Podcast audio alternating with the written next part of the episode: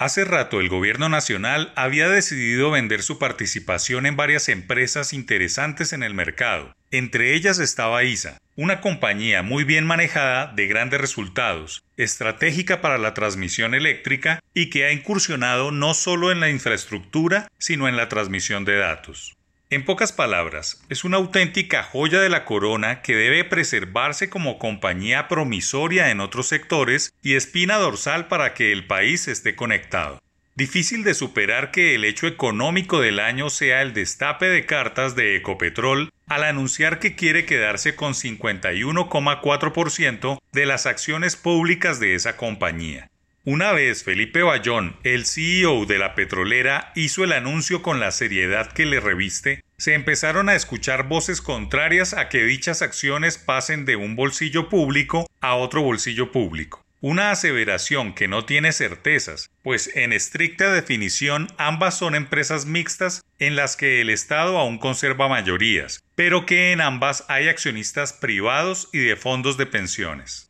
La otra crítica que se ha dejado venir es que la petrolera será castigada en su calificación al quedarse estrecha de capital para invertir en energías renovables, cosa que tampoco es tan cierta, dado que la compañía más grande de Colombia tiene una hoja de ruta probada de transición a la generación de energía más limpia como la solar y la eólica. Lo que sí es cierto es que Ecopetrol con ISA se convierten en una sola mega empresa que seguramente habrá que refundar a los ojos auscultadores de dominancia en algunos mercados. Es una operación financiera colosal de unos 4 mil millones de dólares que pasa a ser el negocio más grande de empresas en la historia del país y requiere todas las lupas puestas para evitar alguna frustración en una jugada de mesa inesperada ya que la oferta que venía en cambio era la del Grupo de Energía de Bogotá, GEP, que había mostrado interés pero aún no plasmado en una propuesta oficial de compra de esas acciones.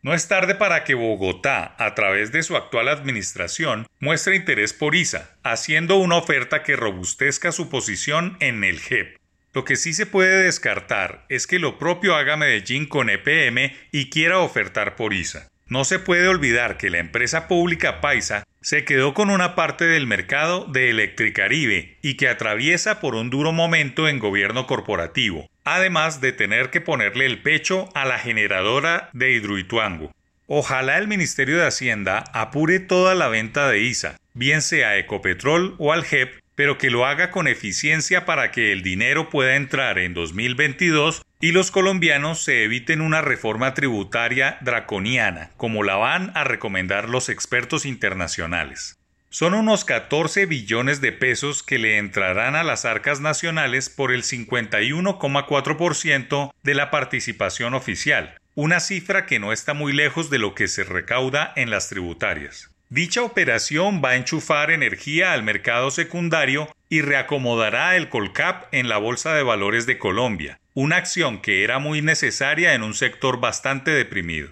Muy bueno que se venda ISA, así la operación tenga detractores u opinadores en contra. Lo importante en últimas es que el mismo Ecopetrol tendrá algo que enajenar en los próximos años.